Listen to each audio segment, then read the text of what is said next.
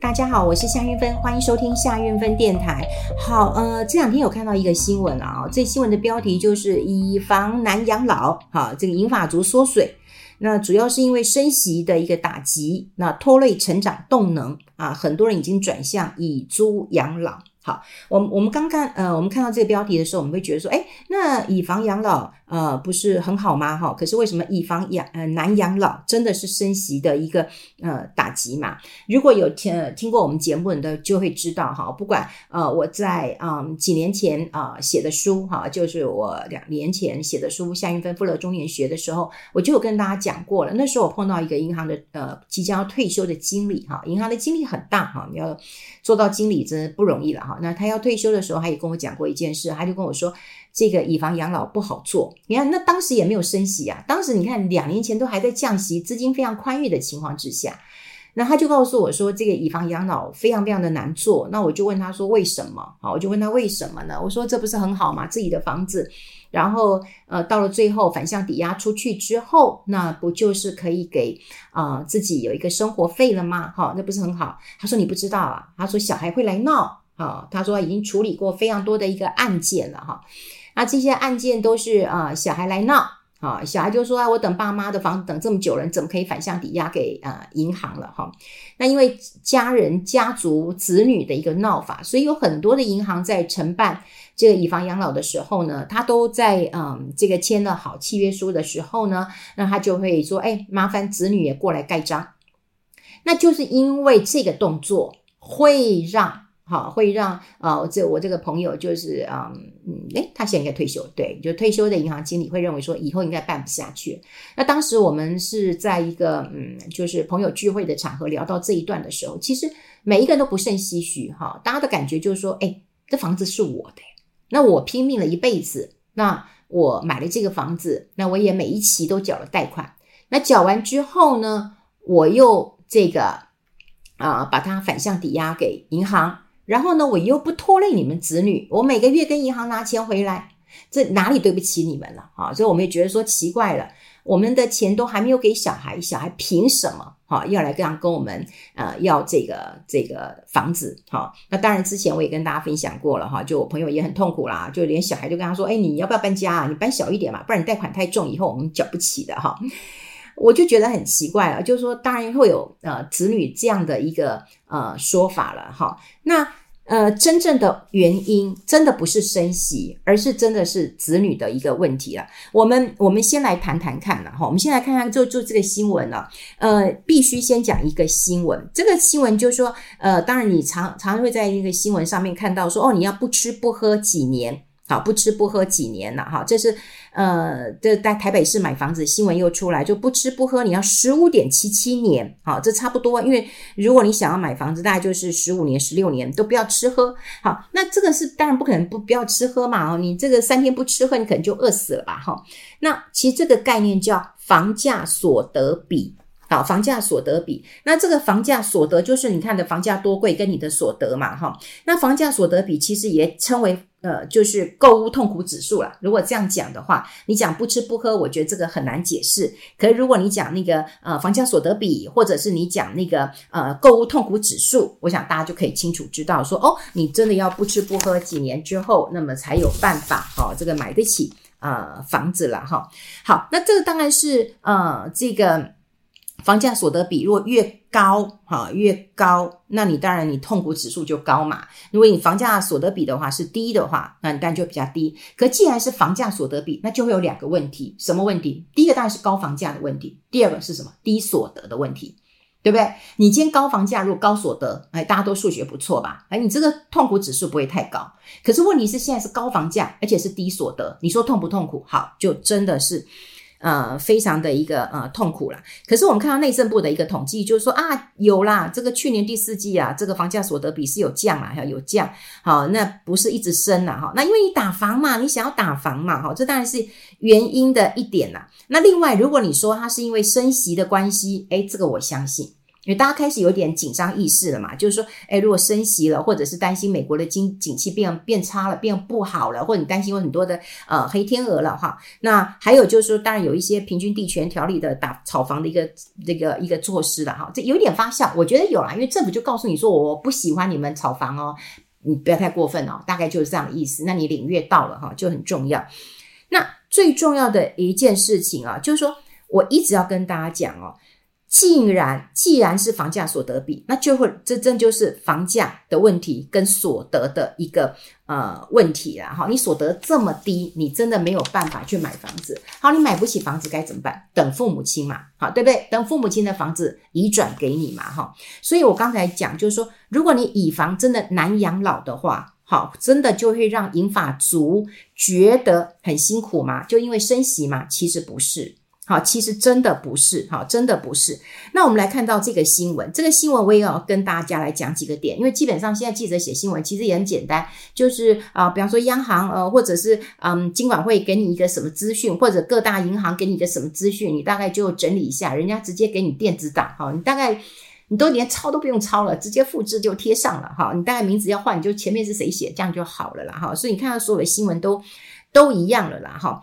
那他有讲说，中央银行的利率生生不息，所以想靠以养房以以房养老的安养晚年的银发族，不得不勒紧裤带，也冲击了民众对以房养老的生贷意愿。那更不是这样，你根本就不了解说为什么银发族他不愿意以房养老。为什么？其实小孩的一个因素其实就是啊、呃、很多了。好，那当然呢，它有个统计出来嘛，哈，就金管会的统计嘛，就是现在有一些以房养老的业务，其实说实在都是供银行库啊。为什么？因为政府的政策。你说民间要不要做？民间才不做嘞。好，都那你这些政策，你供银行库政府的政策，你当然就一定要做。可是也有六家银行，好，就是挂蛋啊，挂蛋就是民营银行。啊就就是没有人要做哈，没有人要做，的的确是很麻烦了哈。好，我们先跟大家来讲以房养老的基本概念，就是说你你带了房子就反向抵押给银行了，那。银行是不是就可以给钱给你？就反向的嘛。以前你是给银行钱加利息嘛，现在银行就反向的，对不对？银行会给你钱，但你房子是属于银行呃银行的。那你要不要给那个那个呃银行利息？当然要啊，好，当然要。那以前利息比较低嘛，对不对？然后呢，现在利息比较高，有没有差？有差。好，那。呃，在做那个新闻的时候，我们来看这个新闻，他怎么写？我觉得他写的哈，真的也是大有问题。我们先来看，他说哈，如果你六十岁了，市价一千八百万的房子去抵押，这就问题来了。好，你要借款三十年，好，借款三十年，他这个蛮有概念的，因为呃，过去有一些新闻，他就会说我借款十年，好，借款十年，大概会有个状况，就你每个月的钱会很多，哈，这个过去我们举过例子哈，就是说你要吃披萨，你切四片跟切八片不一样嘛。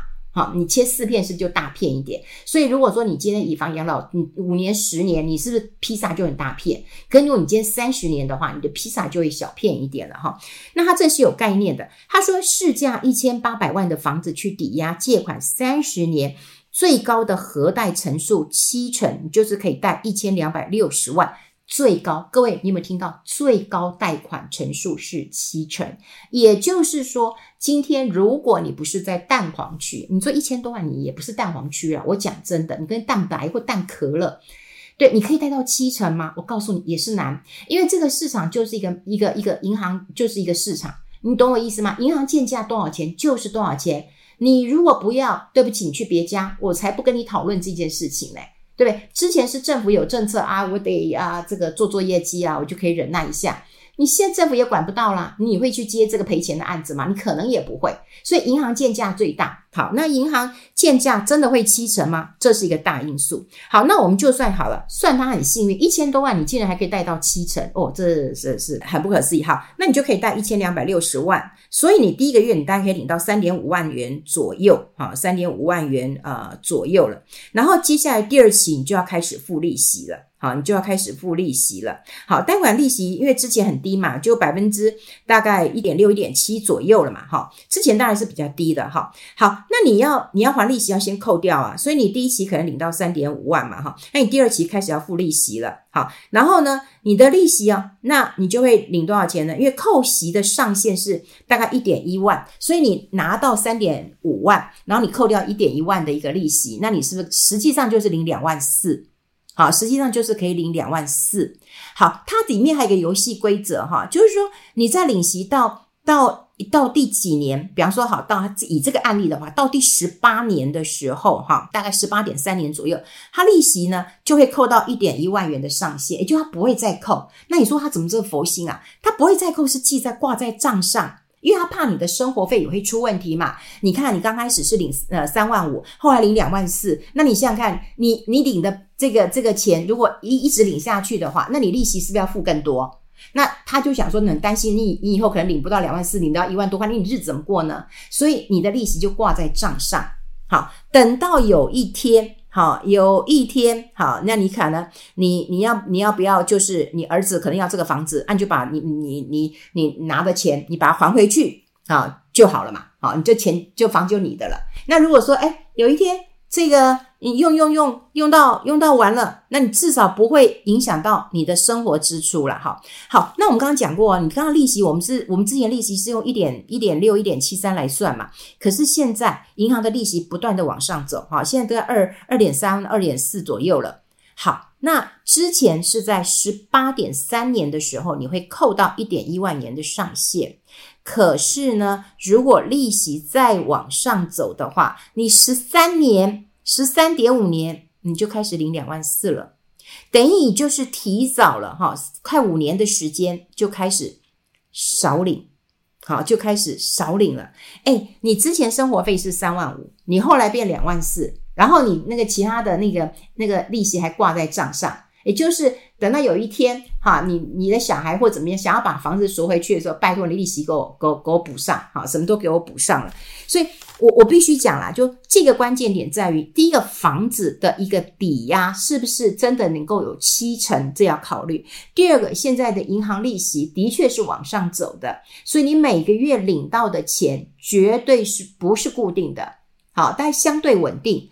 可是呢，因为利息往上走。所以你很快就会到那个上限，到了那个上限的时候，你每个月领的钱就是活生生的，好，血淋淋的就少了一万多块钱，少了一万多块钱，你的生活是不是还能够继续？好，这个很关键。那现在就有一些啊，这个。这个民营银行的又在想啊，就说啊，我要申请这个以房养老啊，那不如就是呃留房养老，听起来就不错啊，听起来就不错。就是你把这个房地产哈，就信托给银行，那银行就帮你代代管，好，那帮你代租，好，那你可能要付给银行管理费，那你又可以保住房子，那你又可以收呃现金啊，当然子女也没有继承的问题，反正房子还是你的嘛，好，比方说你这个这个信托，你就到了这个啊，比方说啊，我我上天堂了。好，那这信托就结束了。好，那这个房子呢，就就给我的继承人了。哈，那如果说我觉得啦，这种以租养老或者是留房养老，哈，比较适合就是你有两间房子的人，你当然可以这样做。啊，你当然可以这样做，你一间就可以去赚一些这个租金啊。哎，啊，你租金说实在的，好，这个也要也要在还不错的地方有个稳定的一个收入啦。那如果你只有一间房子，你到底要自己住，你还是要租给人家？好，你当然要自己住嘛，好，所以以租养老，我就不知道说你你住哪里啊？所以我就想说，你至少要两间房子，你你才可以这样做嘛，哈。那当然，安养信托啊、做了半天之后，就是我我自己的节目也有做过安养信托，就我我希望给大家一点概念嘛，一点想法，也就是说，呃，你大概知道有这样的概念，我可以怎么做哈？那当然有一个信托的呃想法，以后你可以跟人家谈，因为。呃，所谓信托的想法，就想说我们要这个租，呃，我们要呃设计房子，那我就要多看一些案例啊，比方说，哎，有一些这什么墙壁啊，然后可以什么，哎哎哎，相看进去啊，看起来空间比较大。如果你看过很多杂志，或者你看过别人的住家，你觉得或者朋友推荐说，嗯，这样的设计很好，你可能就会愿意去做嘛，哈，你就会比较会愿意，就多多听跟这个啊、呃、多看嘛，哈，这这基本上是没有太大的一个。一个一个一个问题的，所以我觉得，嗯，安养信托基本上是很以个人意愿，哈，以个人意愿，它是可以克制化的。它又不是说我们买房子啊，只有什么日式、中式啊、美式三种风格让你选。我自己的家我要怎么装点，我要怎么那个，好，我那我自己的安养信托，我自己要怎么规划我的信托方式，那当然是以我为主。所以我也做了很久这样的节目，让大家知道说，哦，还有安养信托这件事情。但也碰到一个问题，就是说安养信托你还要付信托费的。好，那现在如果利息往上走一点，也许你在银行有一笔钱，你有个利息可以 cover 这个信托费的话，那就可以做。那另外就是越有钱的人，越复杂的人，所谓复杂就是说你可能家庭关系复杂，人家家庭关系复杂就是我跟谁不好，我跟谁很好，或者我小孩很多，或者外面还有托生小孩。你这种比较复杂的，你的信托就费用就会更高一点。那如果说你今天比较单纯一点的时候，那可能就不会这么的一个呃复杂。所以我觉得有时候我们看到媒体的时候，我们都会讲到。一件事，就是说啊，那以房养老不好，因为升息的关系，根本不是，根本不是嘛，根本不是因为呃升息啊好的一个因素，你前面几个因素你都没解决嘛，你今天银行建价，你怎么建价，对不对？银行说了算嘛，对不对？第二个，你现在这个利息如果再往上走的话，啊，你每个月收到的钱其实是不固定的，你这必须要跟人家。这个讲清楚、说明白的。第三个，你说以租养老真的比较好，你只有一间房子，你怎么以租养老，对不对？现在你要租房子，你六十岁人家都不租给你了，对？那你你你以后要在哪里？好，我觉得这个是让大家担心的一个问题了。好，那个房子的事情，我当然就建议大家，你的房子你就自己住，你住到有一天我们跟上帝喝咖啡了，好，那房子就等给孩子继承，我觉得这个最好。但如果说你真的真的，好，这个呃，手上好，真的像我一个朋友，他就那所以啊，每个人都要了解自己。像我一个朋友，他就决定说，哎，他说再过几年，他说，哎，现在房地产，他说如果价格再好一点，他就把房子卖了，因为他其实还不到六十，他还算年轻。好，那他就说卖了以后呢，我说呀，你卖你住哪里？他说我去住养老村。好，他就说我貌美如花，我搞不好可以去养老村交男朋友。嗯，对他自己很有自信啊，所以这样也很好。也就是说，你有一笔钱了啊，你要该怎么处理？哪一种方式对你最好？好，这件事情最重要。那透过这个新闻，你不要以为说哦，以房养老不好了，我现在以租养老。你没有两间房子，你怎么以租养老啊？你想要过什么生活，自己要想清楚了。好，我们透过这个新闻跟大家分享在这边，我们下次再见喽，拜拜。